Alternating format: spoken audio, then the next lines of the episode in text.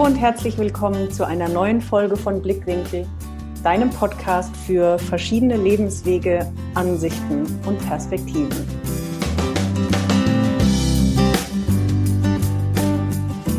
Heute habe ich endlich mal wieder einen Interviewgast. Die letzten Wochen durftest du ja Solo-Folgen von mir hören. Das hatte so zwei, drei verschiedene Gründe. Mitunter ist ja der Jahreswechsel wirklich oft sehr, sehr hilfreich, um zu reflektieren, was passiert ist, wo man hin will, was ist noch nicht so, wie man es haben will. Hm, und um auf sich selbst besinnen. Und das war mitunter auch ein Grund, dass ich in den letzten Wochen gar keine Interviews geführt habe und dich mit den Solo-Folgen gefüttert habe. Umso mehr freue ich mich, dass ich heute wieder einen Interviewgast habe und du somit wieder in den Genuss einer inspirierenden Persönlichkeit und tollen neuen Lebensgeschichte bekommst, um auch da wieder Inspiration rausziehen zu können für dich und deinen eigenen Lebensweg, dass er eben nicht immer so geradlinig und nicht immer so vorgegeben und der Gesellschaft angepasst verlaufen muss, sondern du viel, viel, viel mehr, immer mehr auf dein Herz und deine Intuition hören darfst, um da auch das Leben draus zu machen, was einfach geil zu dir passt, weil du dem folgst, was dir Spaß macht. Jetzt will ich nicht länger warten und hole ihn dazu. Den Namen spreche ich wahrscheinlich zu 80 Prozent nur richtig aus, aber ich freue mich auch tierisch, in eine wieder mal andere Kultur einzutauchen und in eine schöne Geschichte, die ich selbst noch nicht ganz kenne.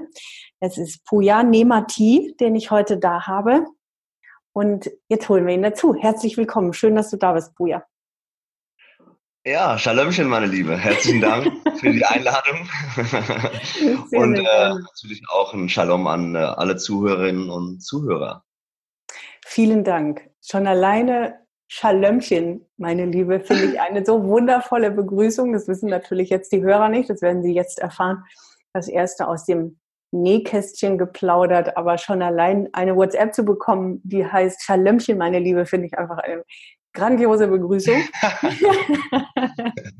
ja. So, Heutzutage kann man gar nicht oft genug den Frieden wünschen. Insofern ist es, glaube ich, ich, ich äh, begrüße die Welt schon seit vielen Jahren um Shalom und Shalomchen, aber äh, gerade äh, in diesen Jahren ist es ja wohl am, mit am meisten angebracht, oder? Ja, ja, absolut. Absolut.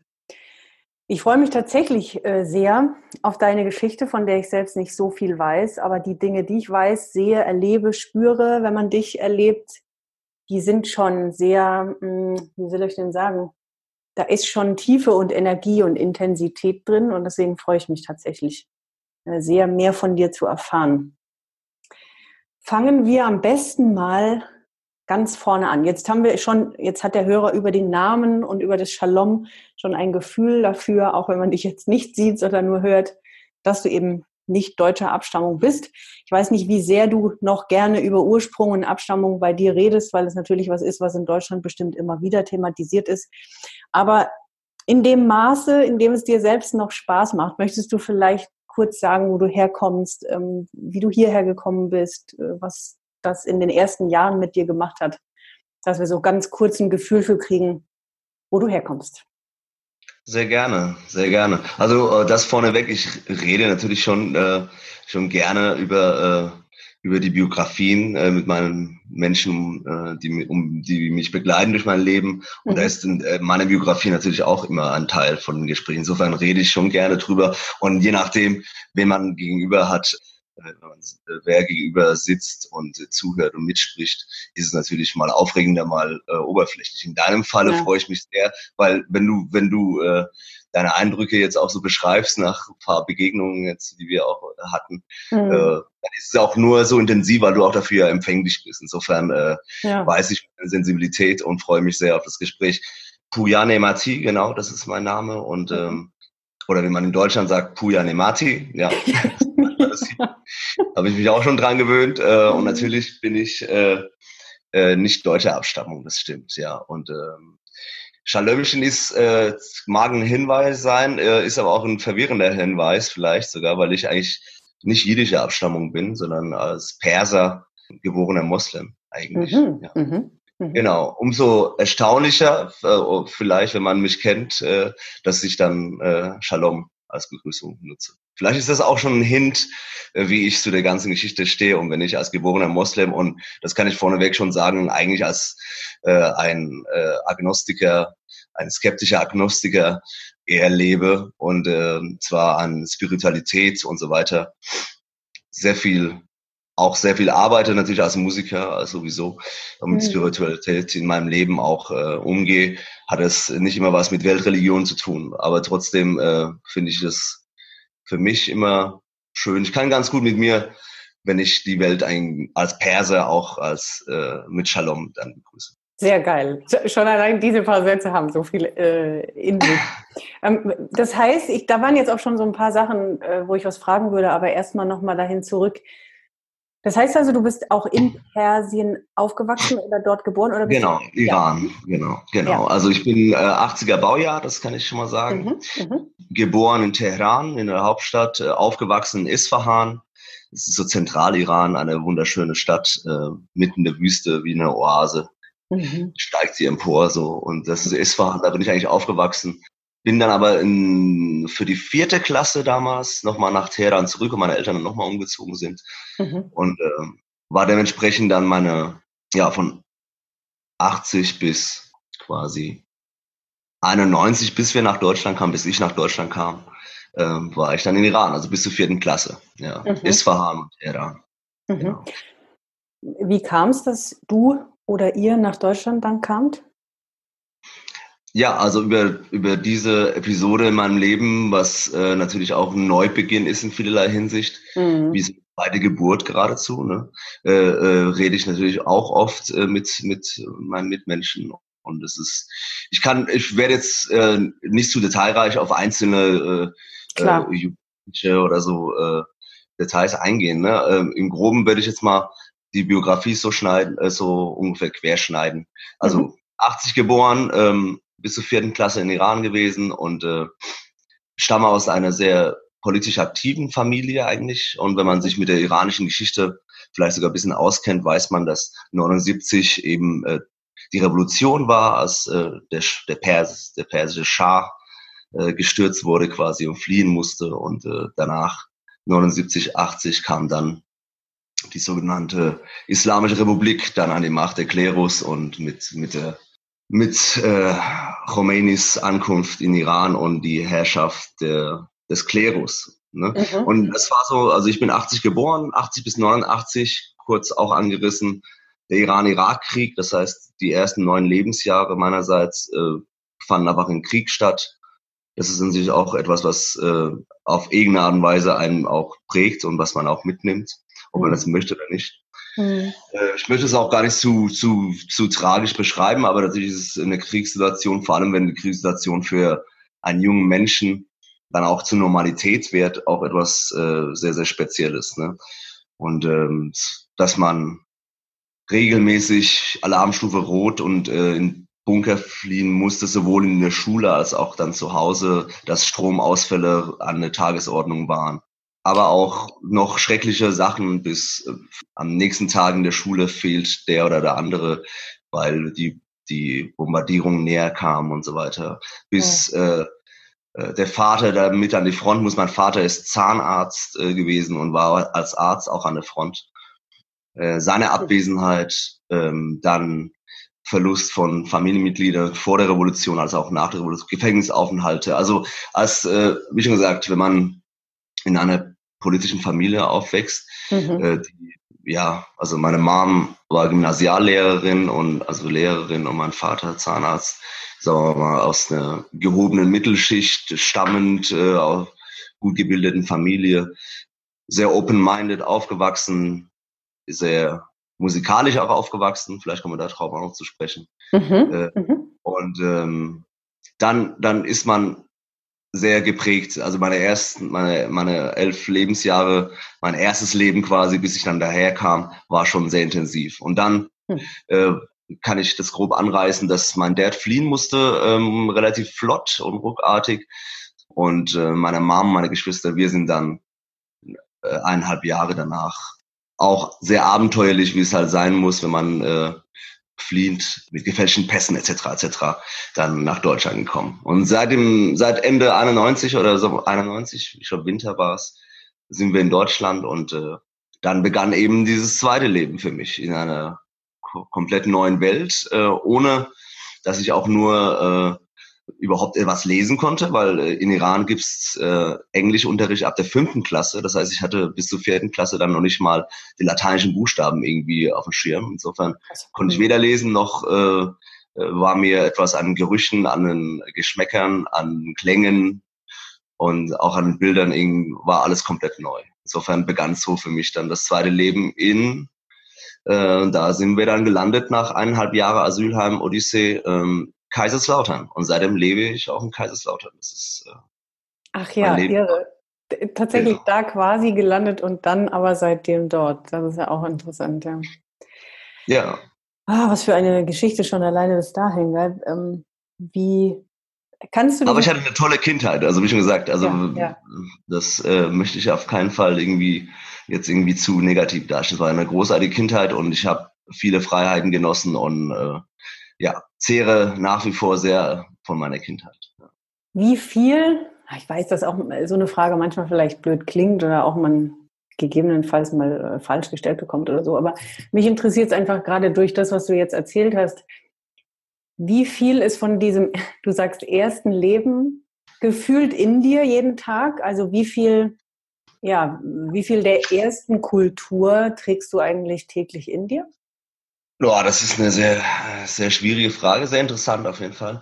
Ähm, also die Kultur ist natürlich äh, in vielen vielerlei Hinsicht auch manifestiert in einem dann so. Ne? Mhm. Der Krieg an sich, ähm, also meiner Mom geht's immer noch so, dass sie Silvesterabende, wenn die Raketen losgehen, immer noch sehr zusammenzuckt. Ne? Mir ist es, mhm. äh, also ich, bei mir ist es noch nicht so schlimm. Ähm, allerdings habe ich natürlich all die Bombardements und die äh, und die Bilder von Raketen und Zerstörung natürlich immer vor Augen dann auch, ne, wenn man das mal irgendwie selbst erlebt hat. Ja.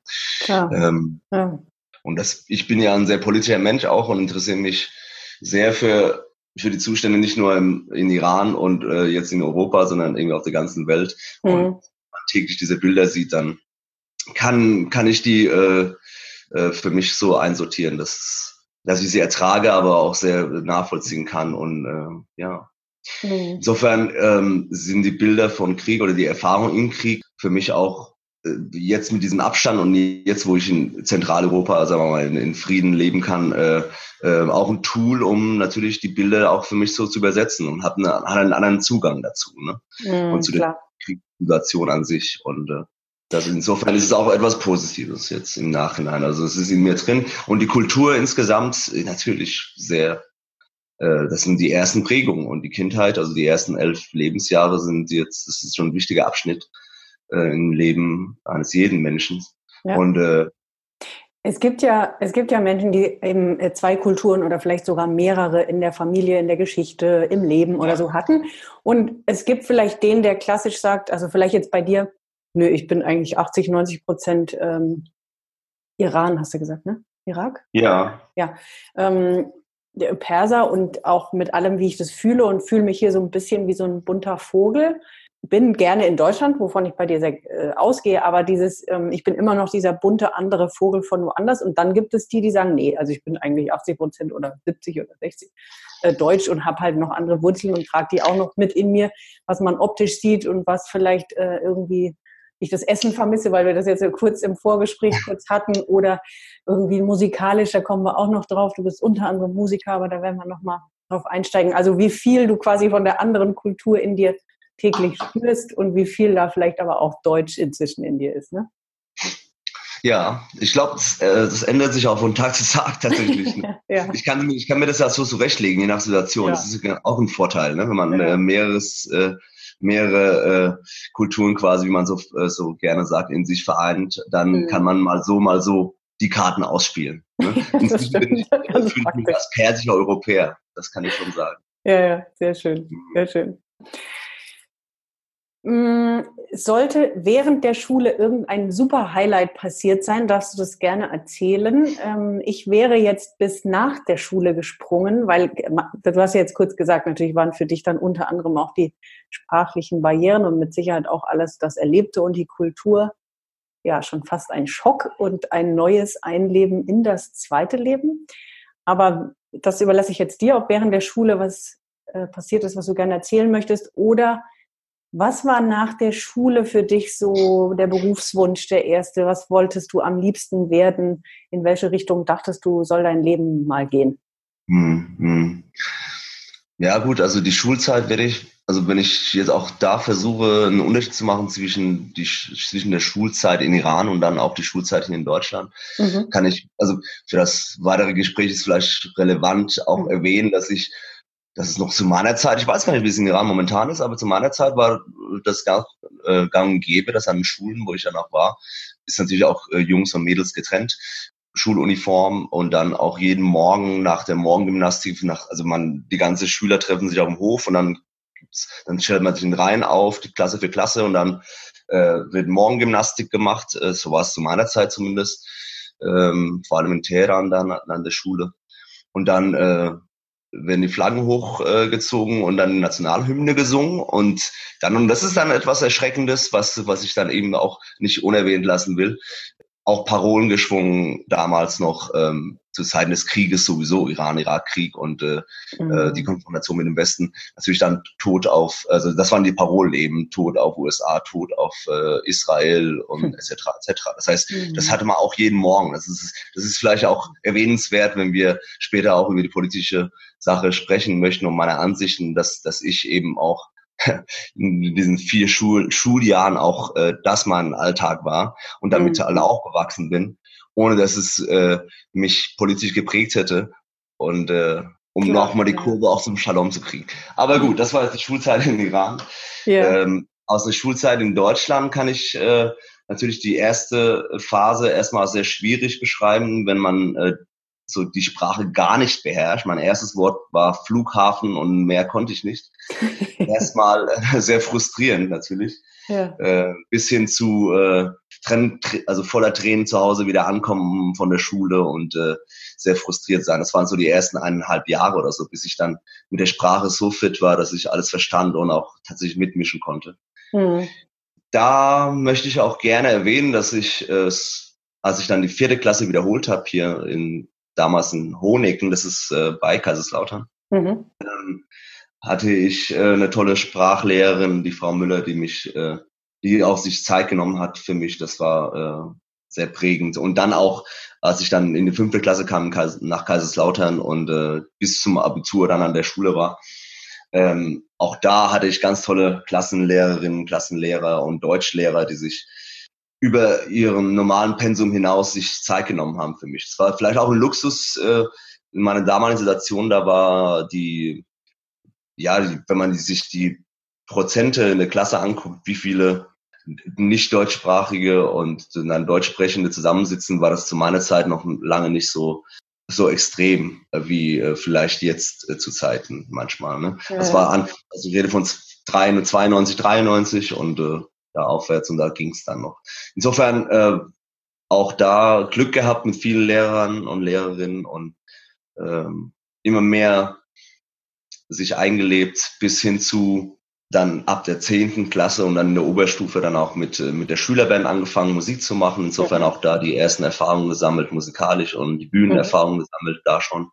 Und äh, schon reingeschnuppert, was, worum es gehen könnte, wenn man äh, wenn man zusammen im Proberaum gemeinsam musizieren möchte. Ja.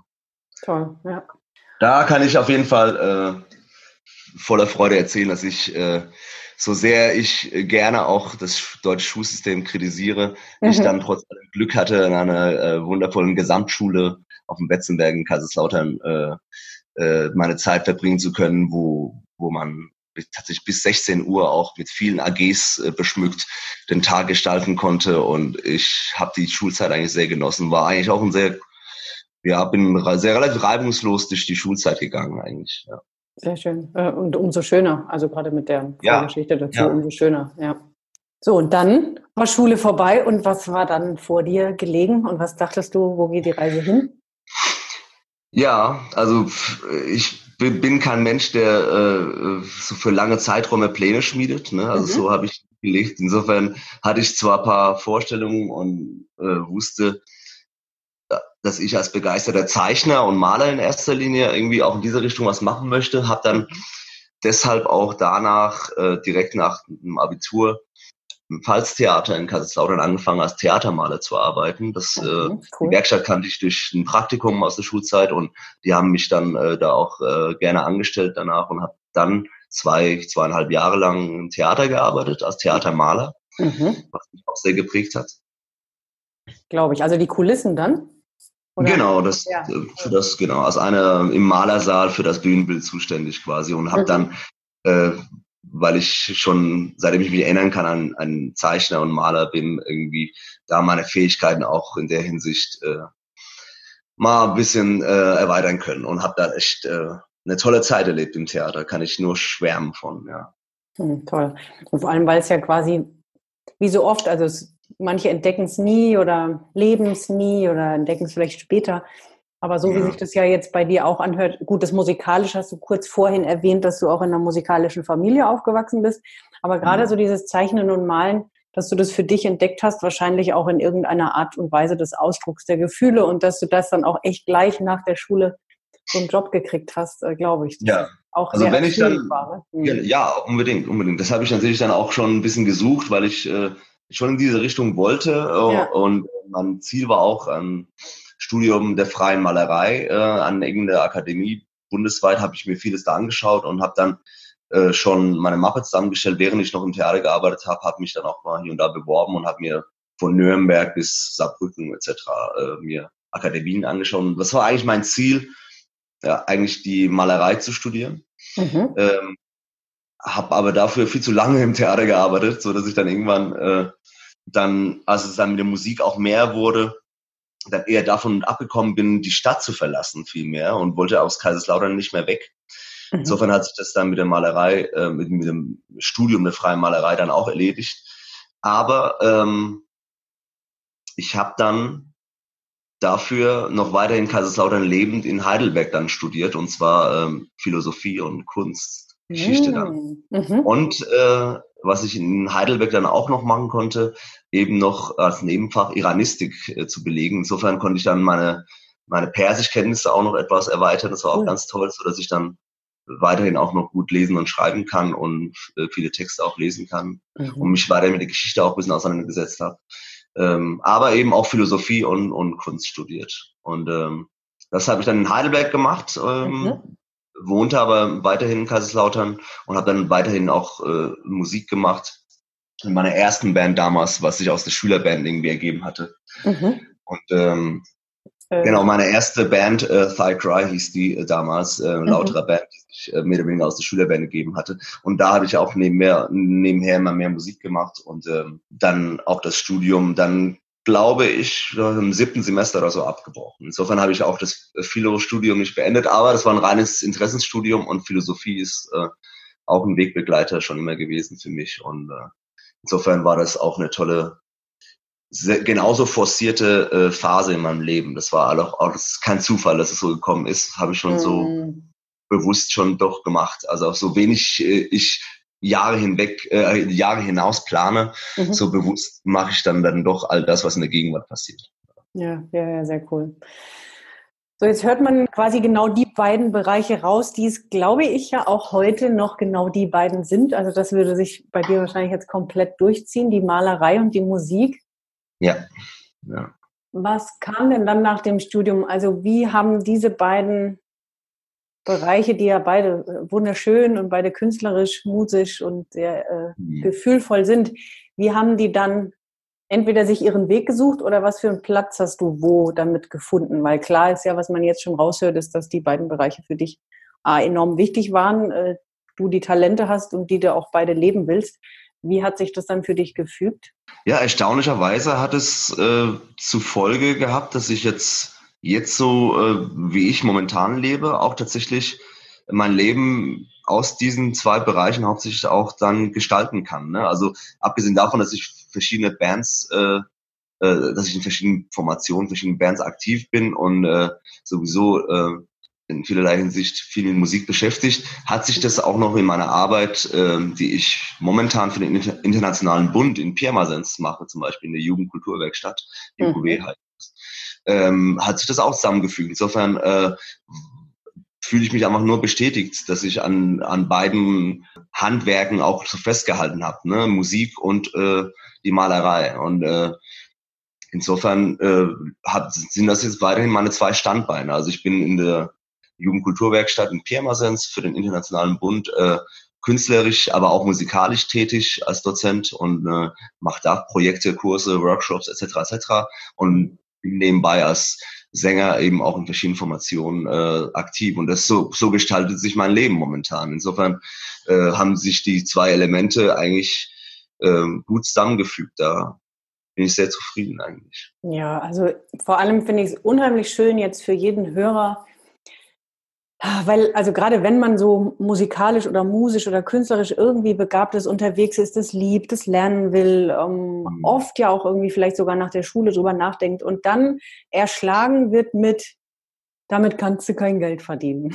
Das ja, ist ja, einfach ja. brotlose Kunst und, und, und, und da brauchen wir gar nicht groß weiterzumachen. Und ich möchte einfach damit zeigen, und das tust du ja jetzt auch so wunderschön und so quasi auf indirekt direktem Weg. Also mancher braucht da ja noch so drei, vier Schleifen, bis er da landet, aber wenn man dir zuhört, im Endeffekt, klar waren da Stationen und es gab bestimmt Höhen und Tiefen, aber im Endeffekt hast du das durchgezogen von Anfang an und lebst und dir geht's gut und du verdienst damit Geld und so und einfach zu sagen, nee, folge ihm, bleibe bei dem, was mhm. dir Spaß macht und dann wird, ich sage dann immer, der Erfolg ist unvermeidbar, weil äh, ja, weil du, wenn du das tust, was du liebst, dann und ein bisschen Fokus, also natürlich gehören da vielleicht fünf Prozent, ein bisschen Fokus und ein bisschen nicht alles auf einmal und so wollen, aber grundsätzlich ähm, es ist total schön zu hören, auch als Inspiration für andere, die sagen, Mensch, doch, es geht halt eben doch.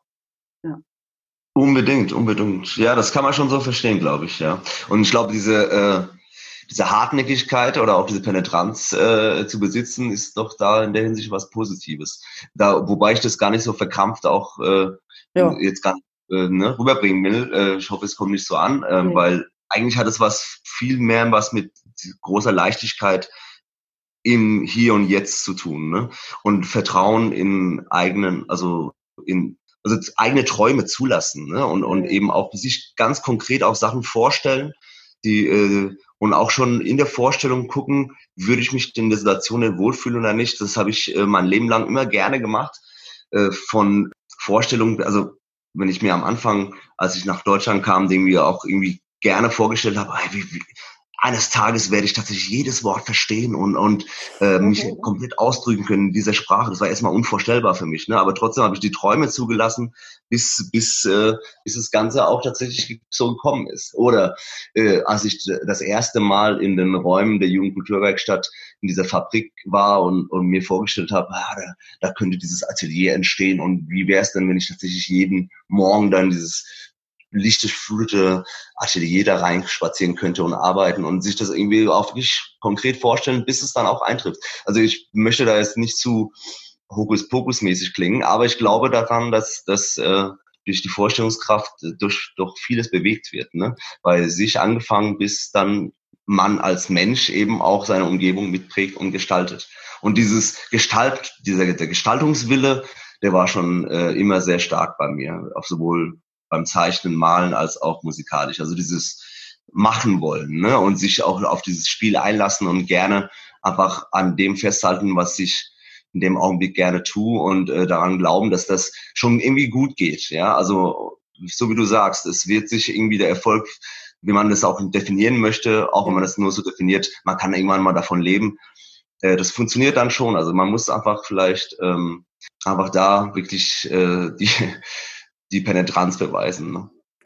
Sehr, sehr geil. Also alles, was du sagst, da waren jetzt auch wieder so viele schöne Sachen drin. Im Endeffekt, erstens, weil du ja auch gesagt hast, ja, soll jetzt nicht nach Hokuspokus klingen, genau, aber äh, du und ich, wir wissen mit Sicherheit, A, was wir meinen und auch der eine oder ja. andere Hörer jetzt auch und umgekehrt vielleicht für den, der hoffe, auch noch ja. denkt, wie, ich kann das äh, mir nur vorstellen und dann kommt es so. Aber ja, wenn man sich beginnt, mal mit all diesen Dingen auseinanderzusetzen und bereit zu sein, viel mehr wieder zu träumen, und viel mehr sich wieder Dinge vorzustellen, die man so gerne hätte und nicht dann anfängt mit all den Prägungen, geht nicht, kann ich nicht, bin nicht gut genug, wie ja. soll es funktionieren, sondern ja. es zulassen. Also das ist das tatsächlich, was du sagst. Wir können fühlen, was wir sehen und fühlen dann, wie sich das eben anspürt und dann können wir darauf zulaufen und dann wird es kommen, wenn ich es will, weil es sich dann gar nicht vermeiden lässt, dass ich darauf zulaufe. Es gibt ja auch so ein genau. mit was ich viel genau. denken kann, kann ich auch haben und erleben und so. Ne? Genau.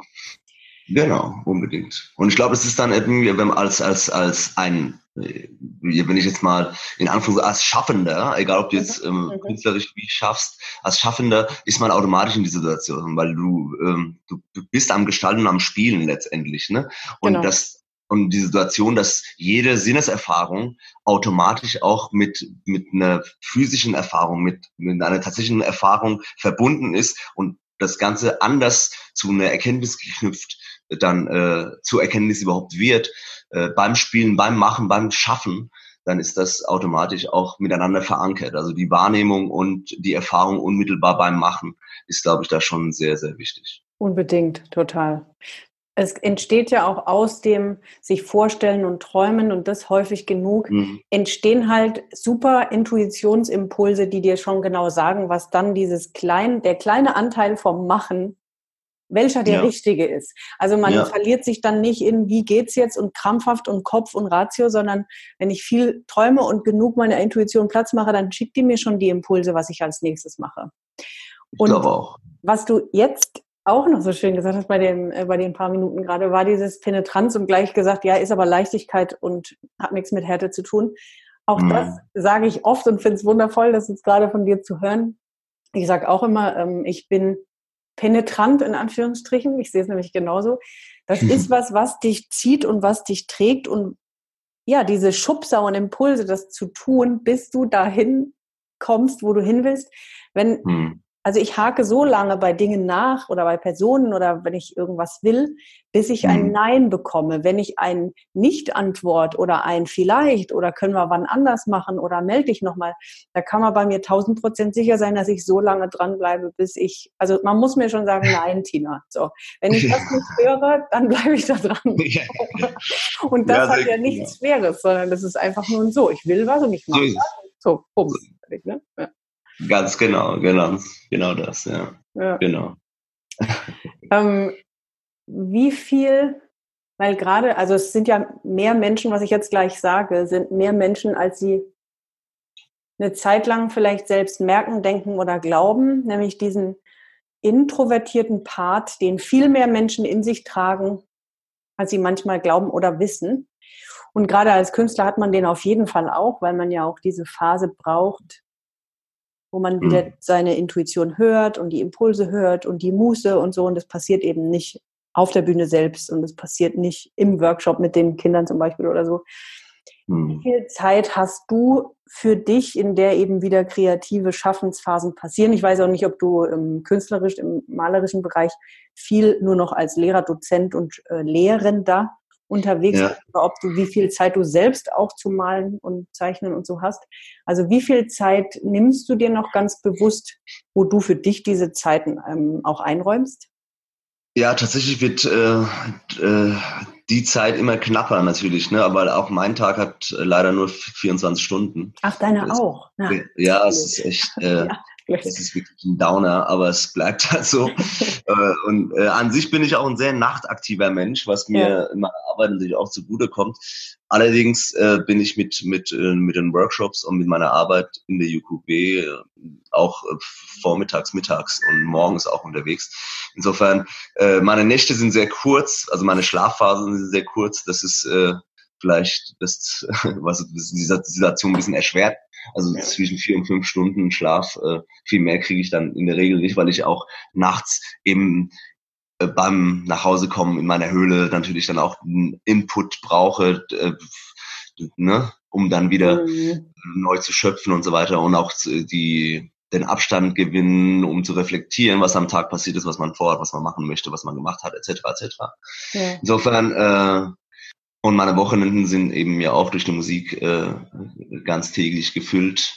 Mhm. Also die Zeit ist knapp, muss ich sagen. Und was die eigene Malerei angeht, die leidet dann eigentlich am meisten drunter, weil ich tatsächlich äh, über äh, schnelle Kohlezeichnungen auf Papier äh, nicht weit hinauskomme. Äh, eigene Gemälden habe ich schon viele angefangen momentan, aber die äh, Arbeit daran äh, die fehlt noch momentan. Ja, also im Moment zeichne ich im Moment mehr, weil das aus zeitlichen Gründen einfach äh, eher machbar ist. Ansonsten bin ich im Workshop- und Kurskontext natürlich immer am Malen und machen, aber man, nicht meine eigenen Sachen hauptsächlich. Aber so bleibe ich trotzdem äh, im Handwerk drin mhm. und äh, äh, habe nicht das Gefühl einzurosten. Ja. Klar. Aber wenn, wenn ich mir das wünschen könnte, dann würde ich mir äh, einen mindestens 48-Stunden-Tag wünschen, damit ich auch noch mehr meine eigene Malerei nach vorne bringen kann. Aber so, der Fokus, äh, der ändert sich äh, hier und da immer äh, je nach Phase. Die letzten Jahre haben, hat die eigene Malerei äh, wenig Zeit gekriegt, das stimmt, ja. Mhm. Ja, das wäre jetzt die Frage gewesen. Also wenn, weil wir ja so schön übers Träumen und auch quasi ja im Endeffekt bei dir Erfüllen einiger Träume geredet haben, wenn du von jetzt weiter träumen mhm. wollen würdest und könntest, wäre es dann so, dass du viel mehr Zeit für dich und deine Malerei auch hättest? Ja, ich glaube, es wird mehr oder weniger äh, früher oder später auch darauf hinauslaufen, dass ich mhm. auch dafür viel mehr Zeit mir nehmen werde. Ne? Im Moment ähm, mache ich das ganz bewusst noch so, habe aber alle Seiten auf dem Schirm und arbeite auch im Kopf trotzdem noch hier und da weiter. Auch man kann ja auch an Gemälden weiterdenken, auch wenn man jetzt nicht im Atelier steht. Das mache ich eigentlich auch äh, ganz gerne. Und insofern äh, oder bin weiterhin auch äh, in Museen unterwegs und hole mir da auch Input und habe eine äh, Vorstellung, wie wie es in meiner Malerei auch vorangehen könnte, was welche malerischen Probleme quasi mich reizen und was äh, was ich in Zukunft gerne machen würde. Ja. Ähm, aber äh, natürlich auch in musikalischer Richtung. Auch da habe ich konkrete Vorstellungen, in welchen Projekten ich wie weitermachen möchte und äh, wie weit auch äh, das eigene Texten und eigenes Komponieren weitergeht und wie dann die andere Seite weitergeht. Also es gibt viele, viele Vorstellungen. Ich bin zum Glück äh, mit viel Fantasie äh, unterwegs und äh, kann mir vieles vorstellen und stelle mir auch sehr vieles vor, auf jeden Fall. Also sehr schön, ja. Ich kann schon mal sagen, also da müssen wir in Kontakt bleiben die nächsten Jahre und da wird sich auch viel, viel entwickeln. Das ist genial, dann wird es einfach eine neue Folge geben oder sogar mehrere, dass du äh, wieder davon erzählen kannst, was Neues passiert ja. ist. Ähm, zwei Fragen habe ich auf jeden Fall noch. Und zwar, was mh, hm, macht für dich die Kombination ich meine, du hast auch vorhin noch äh, die Politik erwähnt oder natürlich auch die äh, Weltanschauung und so. Ich mhm. bin mir sicher, dass die bei beiden Sachen auch mit einfließen wird grundsätzlich. Was macht für dich erstens die Kombination aus beidem? Also ich vermute, wenn du dich nicht entscheiden müsstest, würdest du dich auch nicht entscheiden wollen, ob du nur das eine oder das andere machst, also Musik oder Malen und Kunst. Was ist bei dir bei dem Malen und bei der Kunst der Ausdruck, das, was du da reinbringst, das, was das bei dir auslöst? Warum ist das ein Kanal?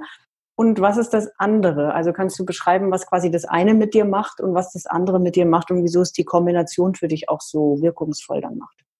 Ja, äh, gute Frage. Da lobe ich, da muss ich dich mal loben. Das war sehr, sehr gut gestellte Frage, weil natürlich das äh, im, im, beim Arbeiten ähm, sich verschiedenartig ausdrückt. Natürlich verschiedene diese Situation des Schaffens ist natürlich, ähm, je nachdem, in welchem Handwerk man sich da austobt, äh, mal so, mal so. Ne?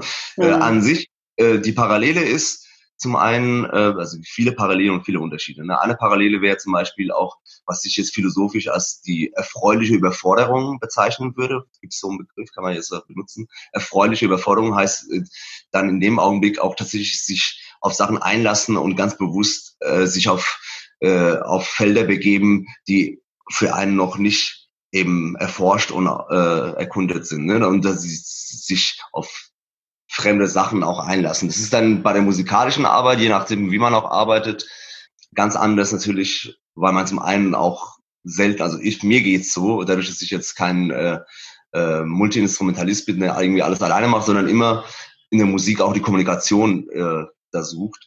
Mhm. Äh, heißt in meinem Fall, dass ich dann nie alleine bin. Insofern ist es immer was zwischen verschiedenen Menschen, was da passiert. Und in der Malerei, beim Zeichnen oder beim Malen bin ich natürlich dann äh, sehr diktator diktatorisch, ja, und dann mhm. ist eine ganz andere Herangehensweise.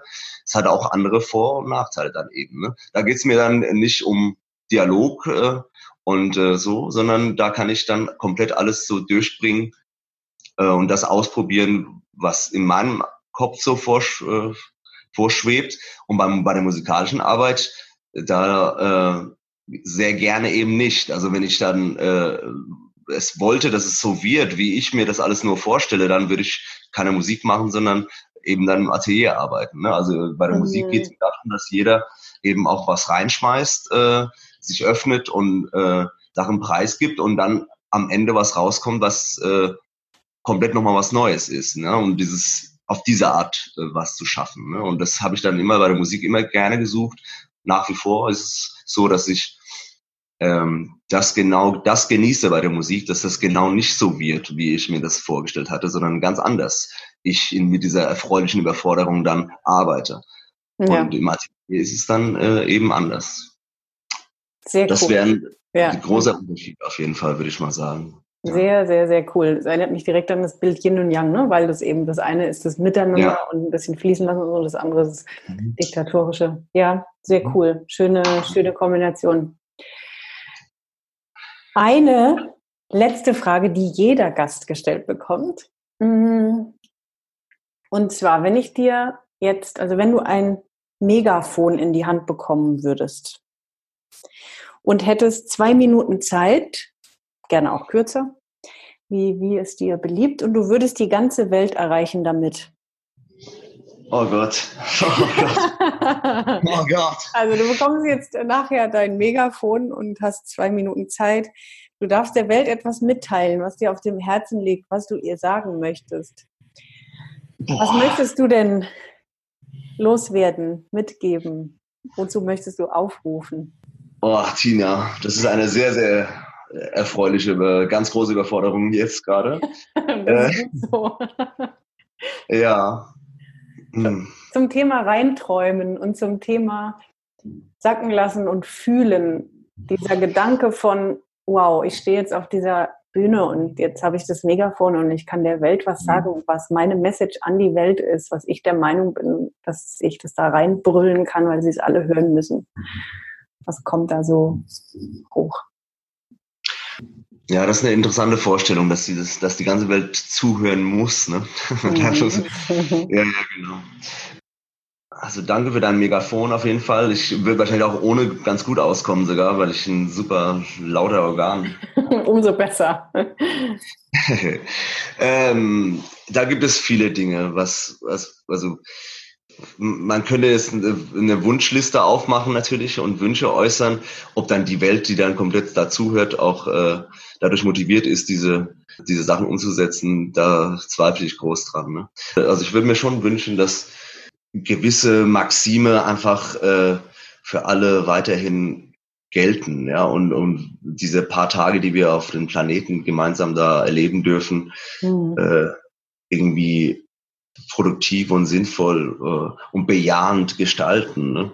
Mhm. Ähm, mhm. Dieses normale gut zueinander, zueinander sein und äh, das, was äh, ich mir jetzt für mich nicht wünsche, das wünsche ich auch äh, anderen nicht und das, so wie ich mit anderen umgehe, so sollten sie auch mit mir umgehen etc.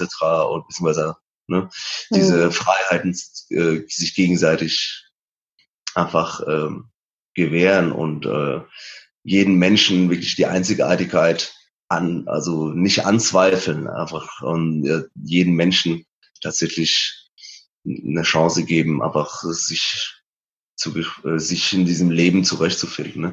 Aber es ist äh, bleibt ein Wunsch. Also an sich ist mein äh, gibt's also an sich gibt es äh, es ist schwer eine Formel, die äh, die für alle gelten könnte, weil jeder Mensch ist eine Welt für sich und daran äh, zweifle ich auch, äh, auch nicht. Also dass mhm. jeder Mensch eine sehr spannende Welt für sich bleibt und eigene Regeln für sein eigenes Dasein irgendwie für sich auch finden muss.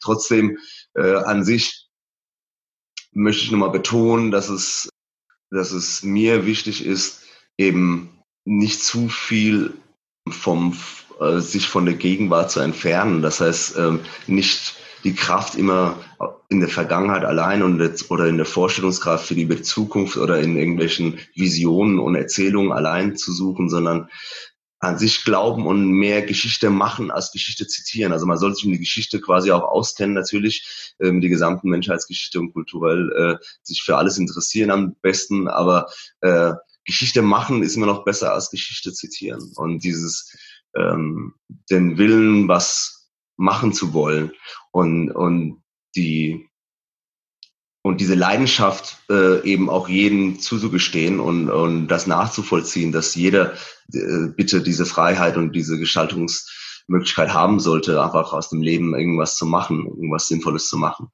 Das wäre schon ein Wunsch. Und da brauche ich äh, persönlich äh, keine Weltreligion, da brauche ich persönlich äh, keine heiligen Bücher.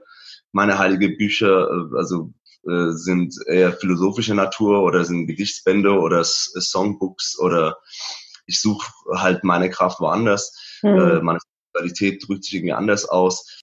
Die Philosophie allein reicht mir komplett, um, um die großen Fragen zu beantworten, großen Fragen zu stellen. Oft ist es auch äh, viel wichtiger, die richtige Frage zu stellen, anstatt immer verkrampft die Antwort zu suchen. Ich glaube mhm. nicht, dass es darum geht, immer die Antwort zu haben, sondern die richtigen Fragen zu stellen. Und manchmal ist die falsch gestellte Frage in Anführungszeichen Teil des Problems oft. Ne? Also ja. gut, gut gestellte Fragen sind schon mal sehr, sehr gut. Mhm. Äh, ähm, und ähm, die finde ich in der Philosophiegeschichte zuhauf und, da, und damit bin ich äh, genug beschäftigt. Insofern bezieht sich meine spirituelle Kraft, äh, spiegelt sich und, und äh, zeigt sich eher beim Schaffen und daran glaube ich, dass, dass wenn etwas heilig sollte auf dieser Welt, dann ist das, was wir imstande sind zu tun, dann für uns dann etwas Heiliges, ja, dieses Geschichte machen, das meine ich damit, ähm, sollte, finde ich, äh, nicht zu kurz kommen. Und ich glaube, wenn, wenn jeder diese, die, dieses Erlebnis mal hatte beim Schaffen und, und, und weiß ähm, um die um die Vor- und Nachteile und die Erlebnisse, äh, die man da mitnehmen kann, dann hat man vielleicht einen anderen Umgang auch miteinander dadurch. Ich weiß nicht, vielleicht ist es auch nur eine sinnlose Hoffnung eines Künstlers, aber äh, ich glaube schon dran, dass, ähm, und das erwähnte ich vorhin bei unserem Gespräch, Anfang des Gesprächs ganz absichtlich, dass egal wie man geprägt wurde, ne? also auch mhm. wenn ich äh, in der Schulzeit äh, Parolen schwingen musste, die äh, ganz und gar nicht meiner politischen Gesinnung oder der politischen Gesinnung meiner Familie irgendwie entsprachen. Trotzdem hat habe ich das wahrgenommen und, und, und nutze das als, als ein Tool und weiß äh, um diese Facette und würde jetzt keine Sekunde meines Lebens auch nur irgendwie bereuen wollen oder, oder um die Erlebnisse, ähm, um die, also die Erlebnisse nicht gemacht haben zu wollen, sondern ja. ähm, alles, was man, was einem widerfährt, kann man tatsächlich, und das klingt nach einem kleinen Kalenderspruch, aber man kann das äh, für sich äh, zu was Positivem nutzen und das daran glaube ich schon, dass alles, was das Leben einen einfach geben kann, auch äh, wunderbar und toll und berechtigt ist. Ja, und ähm, es mhm. kommt immer drauf an, was man damit, damit halt macht. Ja. Unbedingt. Ja, definitiv. Ja. Vielen, vielen lieben Dank, Puja. War ein äh, kopflastiges Ende des Gesprächs jetzt so ein bisschen. Ne? Sorry dafür. Überhaupt nicht, das war gut nee. und ähm, nee, ich fand das sehr schön und du hast auch, also gerade dieses Geschichte machen anstatt Geschichte zitieren, finde ich, hat eine unheimliche Kraft und das finde ich auch für jeden Hörer jetzt, dass es ist sehr, sehr, sehr wert, also da war so viel drin wert, aber das ist auch sehr wert mitzunehmen, sich mal zu überlegen, immer wieder zu reflektieren, ist das alles gut und fein und so, wie ich das will, oder schlummert da noch so viel in mir, wo ich selbst irgendwas machen könnte, weil ich so Bock drauf habe und lass mich nicht davon aufhalten, weil andere sagen, das ist Quatsch oder das geht nicht oder so. Das ist auf jeden Fall, ähm, ich danke dir sehr für die Zeit, für deine Worte, für das Interview, für deine Geschichte. Sehr, sehr gerne, Tina. Sehr, sehr gerne, Tina. Ich, über das eigene Leben zu sprechen, ist immer so eine Sache. Also, äh, wie Max Frisch mal gesagt hat, äh, irgendwann erzählt sich jeder von uns mal äh, eine Geschichte, die er für sein Leben hält.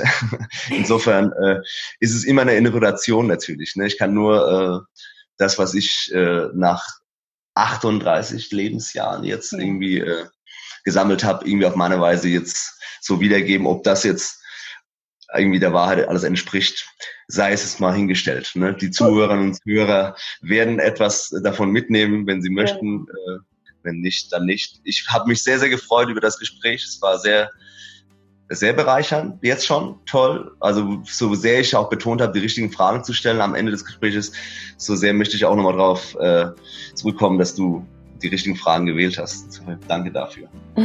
Vielen Dank. Ich wünsche dir von Herzen alles, alles Gute für das Weitere, was bei dir noch so kommt.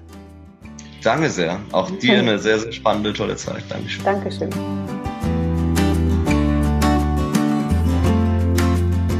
Ja, und da sind wir wieder zurück. Nur du und ich.